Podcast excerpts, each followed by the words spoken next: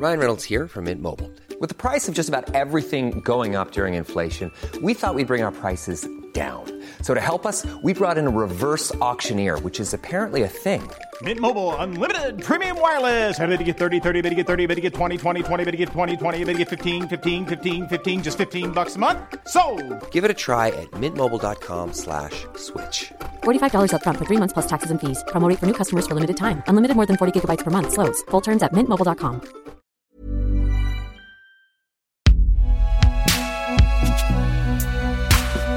Binge Audio. Que va-t-il nous arriver en 2008 Nous allons le savoir avec les voyants autour de cette table. Ouh là là Pour la nouvelle année, certains font des vœux, d'autres prennent de bonnes résolutions. Quant à Koé, il a sa méthode, testée et approuvée cette semaine par Tokyo Hotel, Alizé, Yel et Sevan. La méthode Koé, demain à 22h40 sur TF1.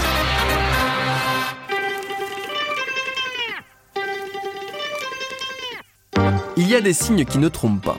En mai 2023, Koé fête avec une émission spéciale les 20 ans de la méthode Koé, le talk show qui lui a valu de faire des cartons d'audience durant 6 saisons sur TF1. Mais cet anniversaire, il ne le célèbre pas sur la première chaîne qui n'aime pas forcément qu'on lui rappelle ce passé. Non, la célébration se passe sur C8 et elle est produite par Cyril Hanouna. Allez Merci Koé, merci Cécile d'être là. Bon, et ce soir, ça va être, on va, on va revoir, on va, on va revoir toutes les séquences cultes de la méthode Koé. Et c'est vrai que euh, on s'est eu, euh, c'était, c'est toi qui as eu l'idée, hein, je le dis, hein, c'est Koé qui a eu l'idée. Bah oui, mais c'est toi qui a, qui a- qui a fait la, la suite derrière. Non, non, non, non, mais tu m'as et tu nous as appelé d'ailleurs avec C8 on a dit on prend, on prend direct et, euh, et on espère en fait, nous voilà, on espère que ça va marcher ce soir parce qu'on espère après d'en faire d'autres. hein. Et c'est vrai que la filiation saute aux yeux. Si Hanouna peut verser un bol de nouilles dans le slip d'un de ses chroniqueurs sous les applaudissements du public, il le doit certainement à l'esprit potache, pour le dire gentiment, insufflé à la télé française par son aîné.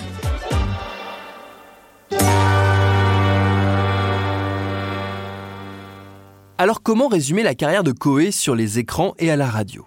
Il y a deux moyens simples. Déjà, il suffit de lister les titres d'émissions qu'il a animés pour en saisir le principal objet. Allo Coé, le morning de Coé, Coé TV, la méthode Coé, ça va se Coé, c'est Coé, bienvenue chez Coé, pas de vacances pour Coé, la quotidienne, Coé à New York, etc., etc. Enfin, une fois qu'on a compris ça, il suffit de regarder une de ses toutes premières apparitions à la télé pour comprendre la ligne éditoriale. Bonjour Valérie Salut Koé Ça va Valérie? Oui, ça va très très bien. Bien Valérie, qu'est-ce que tu fais à 15h22 À le 15h22, jeudi? bah, je te regarde là. Gentil. Bah Ouais, non, pas gentil, sincère. Tu fais que ça? Euh, non, je fais pas que ça. Ah Qu'est-ce que tu fais d'autre? Je me touche. Ça donne le ton de tout ce qui va suivre. Jusqu'aux plaintes récentes pour viol dont il fait l'objet et dont il se défend, Sébastien Coé a toujours eu l'image d'un type sympa auprès du grand public. Un mec un peu bonhomme, avec le sens de la répartie, pas avare d'une blague graveleuse, et qui n'a jamais hésité à raconter son enfance difficile, sauvée par la radio. Il perd sa mère à l'âge de 10 ans et son père à 20 ans, ce qui le force à arrêter ses études de commerce. Il décide de faire de la radio son métier. Ça fait alors 5 ans qu'il est DJ et qu'il écume les radios locales. En 1993, il entre à Fun Radio et devient l'assistant d'un animateur dont le prénom va bientôt squatter la télévision, Arthur. Quand ce dernier est remercié, Coé prend sa suite et se fait un nom en animant la libre antenne puis la matinale. Il fait aussi ses premiers pas à la télé sur M6 où il anime quelques émissions musicales. Premier succès et premier faux pas sur Fun Radio avec une blague sur le camp de concentration d'Auschwitz qu'il fait semblant de confondre avec une maison à retaper. Vous savez, c'est le rêve de pas mal de gens, les maisons de campagne. Oui. Ah oui. Moi, j'en ai une très jolie à vous proposer, qui est en vente actuellement. Vous savez que vous regardez dans les Centuries 21, les machins trucs de. Moi, j'en ai une très très belle. Je vous ai ramené la photo. Voilà. Si vous voulez, euh, c'est une. Alors, j'ai vu ça dans le journal. C'est une maison de campagne qui est à l'abandon maintenant. Faut retaper la toiture. Hein. Ça, ça, je lis très mal l'allemand. Je lis très très mal l'allemand. Ça, ça s'écrit Aus, O, Auschwitz, Auschwitz, Auschwitz. Je sais pas du- dans quel coin ça se trouve. À mon avis, c'est en Pologne. Coé est aussitôt suspendu d'antenne puis licencié. Il dira plus tard regretter cette mauvaise plaisanterie et tentera de l'expliquer par la pression qu'il subissait pour aller toujours plus loin dans l'humour et gagner de l'audience. Il est vrai que nous sommes alors au milieu des années 90 et les animateurs de radio sont érigés au rang de stars, évidemment courtisés par la télévision. Et la concurrence entre eux est sévère. C'est à celui qui ira le plus loin, le plus fort. Après son faux pas, Coé occupe plusieurs postes de direction d'antenne avec succès, chez Rire Chanson par exemple, avant de finir sur Europe 2, une étape qui va marquer le début de sa résurrection. C'est là qu'il lance le Morning de Coé en 2001, où il pose les bases de son futur succès à la télé. C'est aussi là qu'il rencontre la bande qui va le suivre dans ses prochaines aventures, et notamment Cécile de Minibus, qui deviendra sa co-animatrice. Son émission est un carton d'audience, à tel point qu'il retourne sur Fun Radio avec sa matinale dans les bagages. Côté télé, c'est donc TF1 qui l'embauche pour animer ses secondes parties de soirée. La chaîne a connu un semblant de retour à la raison les années précédentes, ce qui l'a conduit notamment à se débarrasser d'émissions trash type Tout est possible de Jean-Marc Morandini, mais la loi de l'audimat ayant tendance à primer, TF1 décide d'embarquer Coé sur son antenne. Son émission s'appellera La méthode Coé et on peut résumer ainsi les deux objectifs de ce nouveau talk show. Petit 1, recevoir des artistes en promo pour faire leur promo. Petit 2, faire des blagues avec des allusions de cul si possible. Pratiquant le fameux mélange des genres devenu mainstream à la télé, Coé reçoit des invités très variés. Chanteuses, acteurs, stars de la télé-réalité, actrices de films porno, ce qui permet de remplir assez facilement l'objectif numéro 2. Comment t'es arrivé dans cet univers? Au départ, avec Alexandre, mon ami, on Le est- gland Avec un nom comme ça, ça ramasse ça.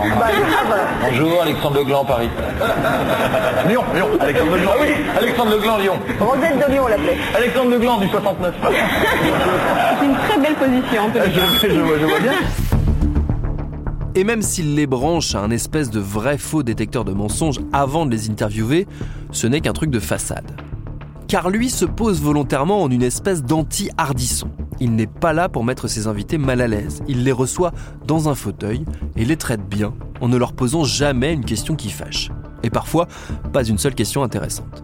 On est dans l'exercice de promo assumé le plus basique, ce qui lui permet d'attirer des stars internationales comme Will Smith ou Sylvester Stallone qui savent qu'elles vont toucher un public jeune et ne prendre surtout aucun risque pour leur image. C'est tapis rouge.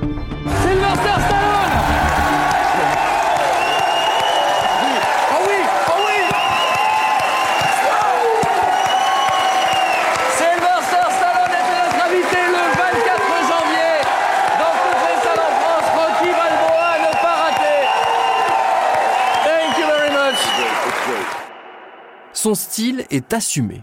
Coé revendique le personnage de sale gosse et il le raconte ainsi au journal Libération. Nous, c'est pas les codes, la télé classique. C'est parfois limite chaud, un chouïa lourd. Si un jour j'ai l'impression d'être beauf, j'arrêterai. On est toujours le beauf de quelqu'un. Je préfère être beauf qu'ultra branché. Je suis plus le touquet que Saint-Trope.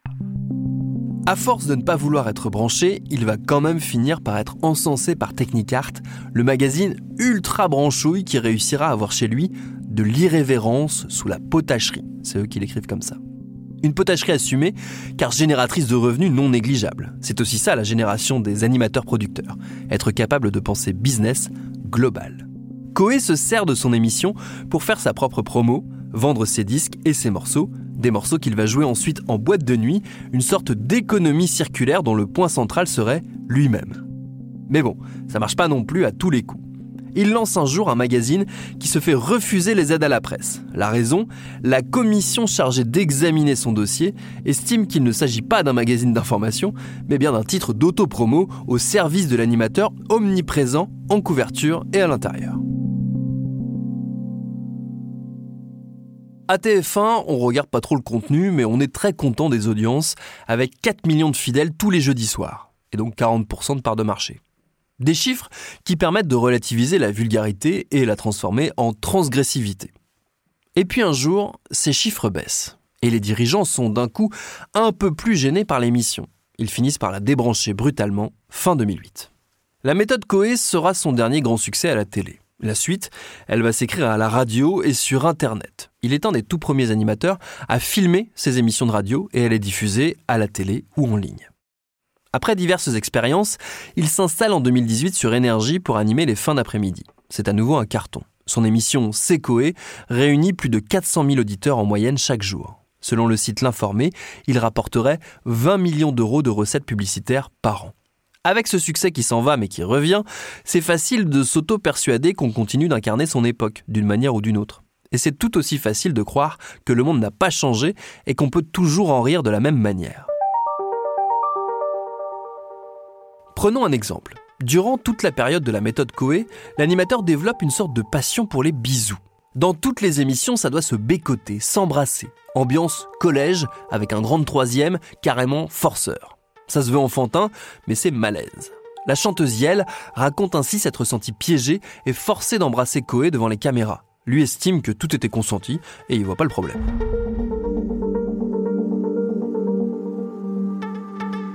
Autre exemple frappant. En 2006, pour Coé TV, son émission de radio filmée, Coé reçoit l'acteur porno Rocco Siffredi. Celui-ci se jette sur Cécile de Minibus et mime une relation sexuelle avec elle. Tout le monde est hilar, personne ne l'arrête. L'animatrice racontera qu'il recommencera en coulisses après l'émission en l'embrassant de force et en tentant d'aller plus loin. Ce qui est ni plus ni moins qu'une tentative de viol. C'est d'ailleurs ainsi que le qualifie la principale intéressée, Cécile de Minibus.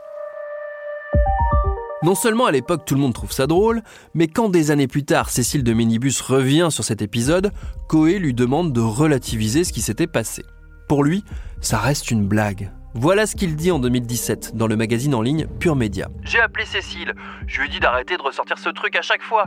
Pour Rocco, ça reste une blague. À l'époque, cette séquence n'a choqué personne. C'est pas élégant, certes. C'était sous le signe de la blague. Ce n'est que récemment qu'il a reconnu la violence de ce qui s'était produit tout en continuant de penser qu'à l'époque, on pouvait trouver ça marrant. Mais dans d'autres cas, cette justification de l'humour n'a pas suffi. Comme en 2016, avec un sketch se moquant de Nafissatou Diallo, la femme de chambre à l'origine de l'affaire DSK. Un sketch sexiste et raciste, un membre de son émission arborant pour l'occasion une blackface, tant qu'à faire. La même année, un canular ordurier d'une jeune femme à sa belle-sœur dans lequel elle tente de lui faire croire qu'elle a couché avec son mari dérape totalement il vaudra à Énergie une amende d'un million d'euros de la part du CSA, l'ancêtre de l'ARCOM.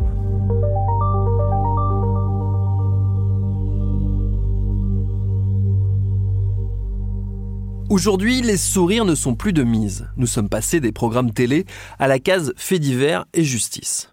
Coé est en effet visé par quatre plaintes pour viol et agression sexuelle, des accusations qu'il réfute en bloc lui, a porté plainte de son côté pour tentative d'extorsion de fonds et dénonciation calomnieuse. Le temps de l'enquête, il a été suspendu de l'antenne d'énergie.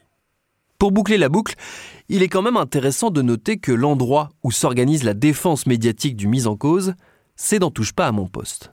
C'est là où Cyril Hanouna reçoit proches et témoins qui cherchent à disculper Coé. C'est Hanouna, encore, qui critique violemment BFM TV, considérant que la première interview de l'animateur sur la chaîne Info a été faite à charge uniquement.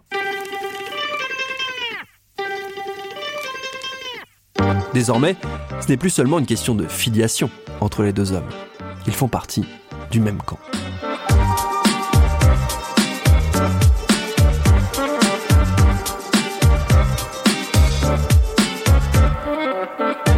Merci à David Carzon qui signe les textes de ces épisodes réalisés par Quentin Bresson pour Programme B, un podcast de Binge Audio préparé par Charlotte Bex. Tous nos épisodes, les anciens comme les nouveaux, sont à retrouver sur toutes vos applis de podcast préférés. Cherchez-nous sur internet si vous voulez nous parler et à très vite pour un nouvel épisode.